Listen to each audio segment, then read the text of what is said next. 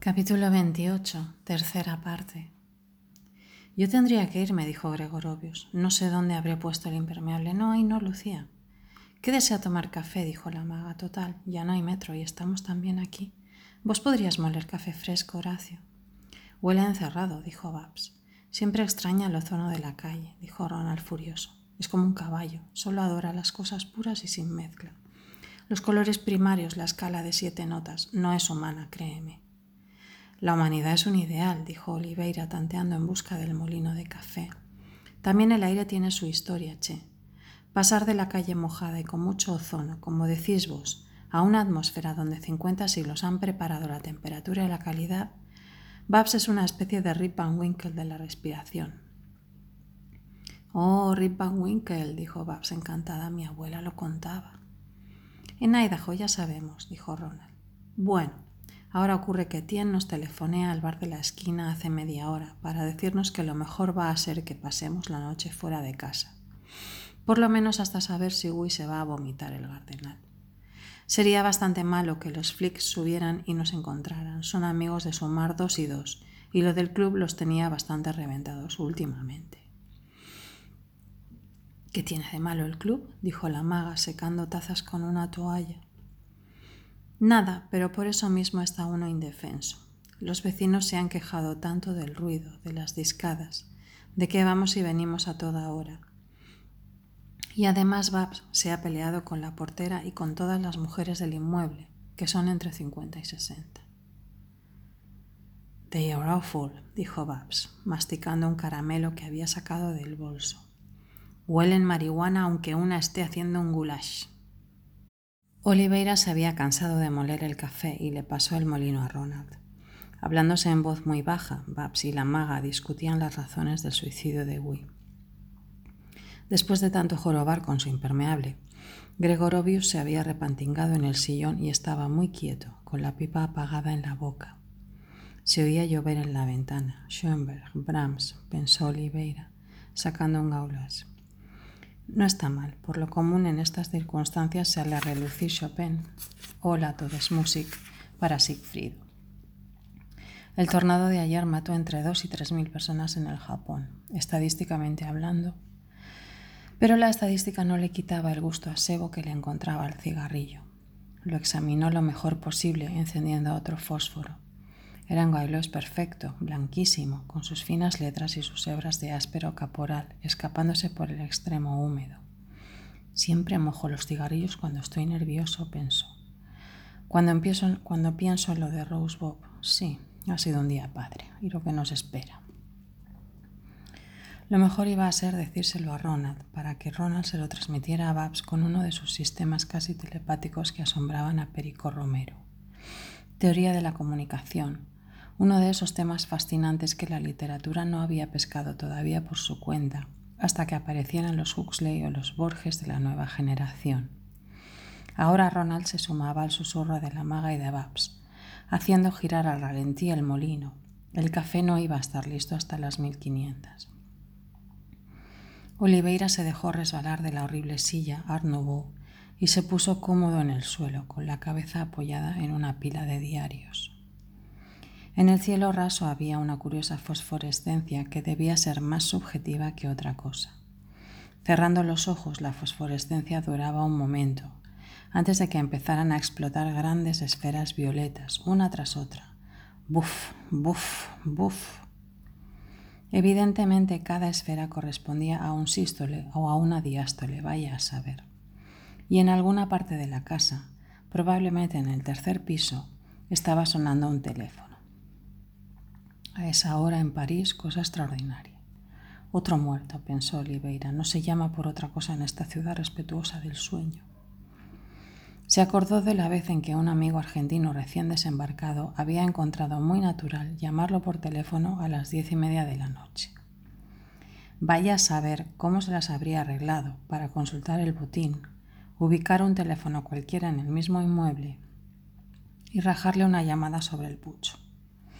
La cara del buen señor del quinto piso en robe de chambre golpeándole la puerta.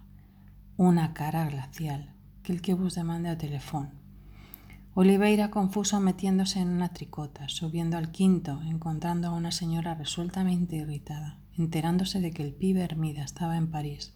Y a ver cuándo nos vemos, che, te traigo noticias de todo el mundo. Traveler y los muchachos del bidú, etcétera, etcétera. Y la señora disimulando la irritación a la espera de que Oliveira empezara a llorar al enterarse del fallecimiento de alguien muy querido. Y Oliveira sin saber qué hacer, Vraiment, je suis tellement confuse, Madame Bonsier. C'est un ami qui vient d'arriver, vous comprenez. Il n'est pas du tout au courant des habitudes. Oh, Argentina, horarios generosos, casa abierta, tiempo para tirar por el techo. Todo el futuro por delante, todísimo. Buf, buf, buf. Pero dentro de los ojos de eso que estaba ahí a tres metros no habría nada. No podía haber nada. Buf, buf. Toda la teoría de la comunicación aniquilada. Ni mamá ni papá, ni papá rica, ni pipí, ni buf, buf, ni nada. Solamente rigor mortis y rodeándolo unas gentes que ni siquiera eran salteños y mexicanos para seguir oyendo música. Armar el velorio del angelito. Salirse como ellos por una punta del ovillo gentes nunca lo bastante primitivas para superar ese escándalo por aceptación o identificación. Ni bastante realizadas como para negar todo escándalo y subsumir One Little Casualty en, por ejemplo, los 3.000 barridos por el tifón Verónica. Pero todo eso es antropología barata, pensó Oliveira, consciente de algo como un frío en el estómago que lo iba acalambrando. Al final, siempre el plexo. Esas son las comunicaciones verdaderas, los avisos debajo de la piel, y para eso no hay diccionario, che. ¿Quién había apagado la lámpara a Rembrandt? No se acordaba. Un rato atrás había habido como un polvo de oro viejo a la altura del suelo, por más que trataba de reconstruir lo ocurrido desde la llegada de Ronald y Babs, nada que hacer. En algún momento la maga, porque seguramente habría sido la maga, o a lo mejor Gregorovius, alguien había apagado la lámpara. ¿Cómo vas a hacer el café en la oscuridad? No sé, dijo la maga, removiendo unas tazas. Antes había un poco de luz. Encende Ronald, dijo Oliveira. Está ahí debajo de tu silla. Tienes que hacer girar la pantalla. Es el sistema clásico. Todo esto es idiota, dijo Ronald, sin que nadie supiera si se refería a la manera de encender la lámpara. La luz se llevó las esferas violetas y a Oliveira le empezó a gustar más el cigarrillo. Ahora se estaba realmente bien, hacía calor, iban a tomar café. Acércate aquí, le dijo Oliveira a Ronald. Vas a estar mejor que en esa silla. Tiene una especie de pico en el medio que se clava en el culo. Wong la incluiría en su colección pequinesa, estoy seguro. Estoy muy bien aquí, dijo Ronald, aunque se preste a malentendidos. Estás muy mal, vení. Y a ver si ese café marcha de una vez, señoras. Qué machito está esta noche, dijo Babs. ¿Siempre es así con vos? Casi siempre, dijo la maga sin mirarlo. Ayúdame a secar esa bandeja. Oliveira esperó a que Babs iniciara los imaginables comentarios sobre la tarea de hacer café, y cuando Ronald se bajó de la silla y se puso a los astes cerca de él, le dijo unas palabras al oído. Escuchándolos, Gregorovius intervenía en la conversación sobre el café y la réplica de Ronald se perdió en el elogio del moca y la decadencia del arte de prepararlo. Después Ronald volvió a subirse a su silla a tiempo para tomar la taza que le alcanzaba la maga. Empezaron a golpear suavemente en el cielo raso, dos o tres veces. Gregorovius se estremeció y tragó el café de golpe.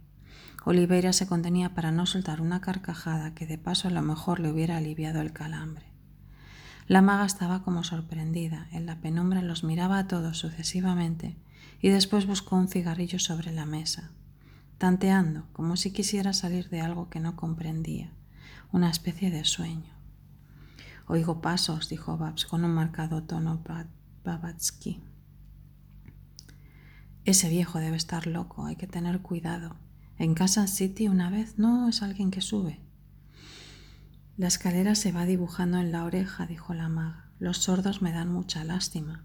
Ahora es como si yo tuviera una mano en la escalera y la pasara por los escalones uno por uno. Cuando era chica me saqué diez en una composición. Escribí la historia de un ruidito.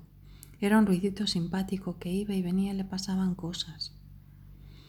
Yo, en cambio, dijo Babs, ok, ok, no tenéis por qué pellizcarme. Alma mía, dijo Ronald, cállate un poco para que podamos identificar esas pisadas. Sí, es el rey de los pigmentos, ese Tien es la gran bestia apocalíptica. Lo ha tomado con calma, pensó Oliveira. La cucharada de remedio era a las dos, me parece. Tenemos más de una hora para estar tranquilos. No comprendía ni quería comprender por qué ese aplazamiento, esa especie de negación de algo ya sabido. Negación, negativo, sí, esto es como el negativo de la realidad, tal como debería ser, es decir, pero no hagas metafísica, Horacio. Alas, pur Yorick, sa suflit. No lo puedo evitar, me parece que está mejor aquí que si encendiéramos la luz y soltáramos la noticia como una paloma, un negativo. La inversión total. Lo más probable es que Él esté vivo y nosotros todos muertos.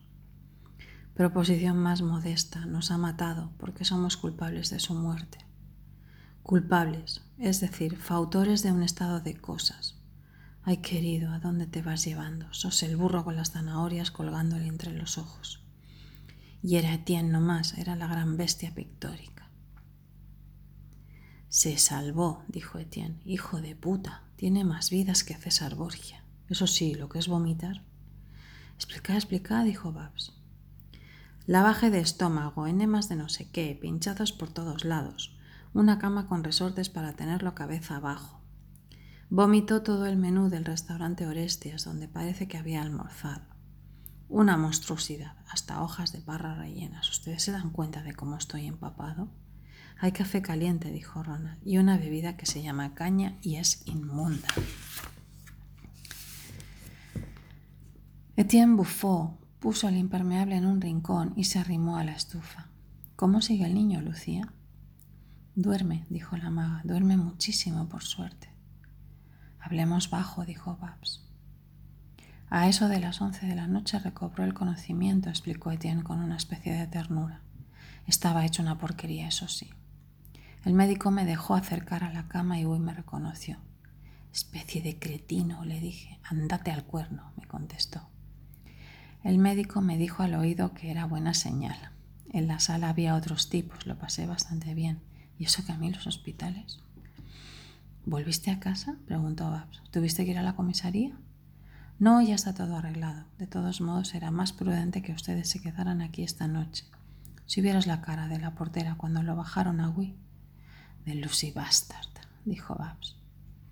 Yo adopté un aire virtuoso y al pasar a su lado alcé la mano y le dije, Madame, la muerte es siempre respetable. Este joven se ha suicidado por penas de amor de Chrysler.